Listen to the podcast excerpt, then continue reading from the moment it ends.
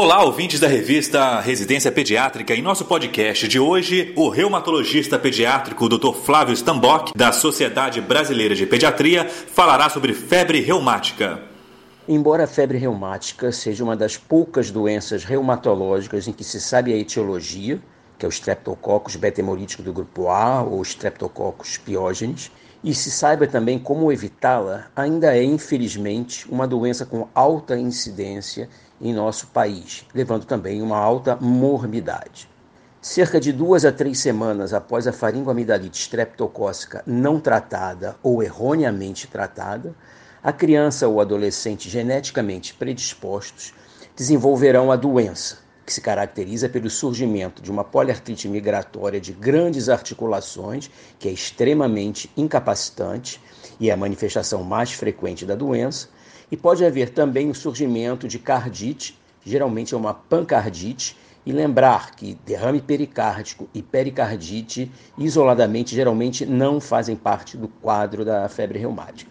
Além disso, outras manifestações importantes são a coreia, os nódulos subcutâneos, que são indolores, e o eritema marginado.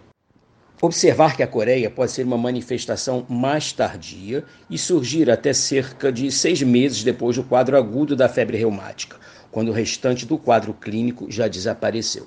Os exames laboratoriais mostram uma discreta leucocitose, uma discreta anemia, mas a velocidade de hemossedimentação e a proteína C reativa, bem como as outras proteínas de fase aguda, estão bastante elevadas.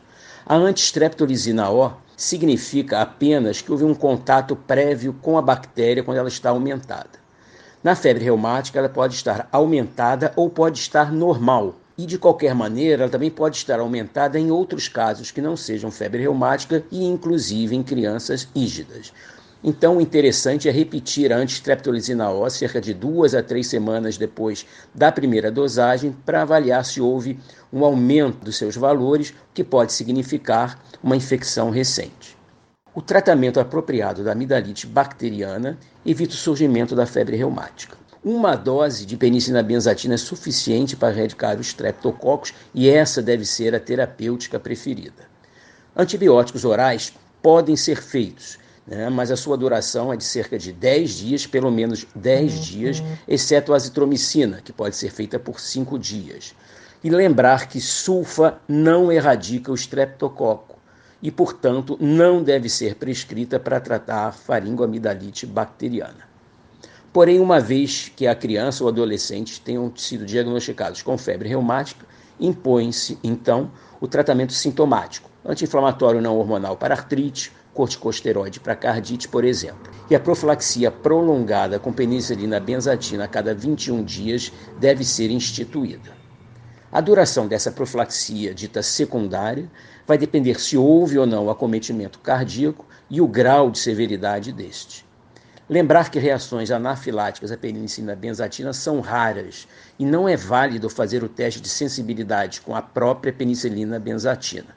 Além disso, a literatura mostra que penicilina benzatina com um pouco de anestésico não diminui os efeitos da penicilina benzatina e, por outro lado, aumenta a adesão ao tratamento. Esse foi o Dr. Flávio Stambock falando sobre febre reumática. Na próxima semana, o Dr. Danilo Blanc, do Departamento Científico de Segurança da Criança e do Adolescente da Sociedade Brasileira de Pediatria, falará sobre o manejo sintomático de doenças febris em crianças. Até lá!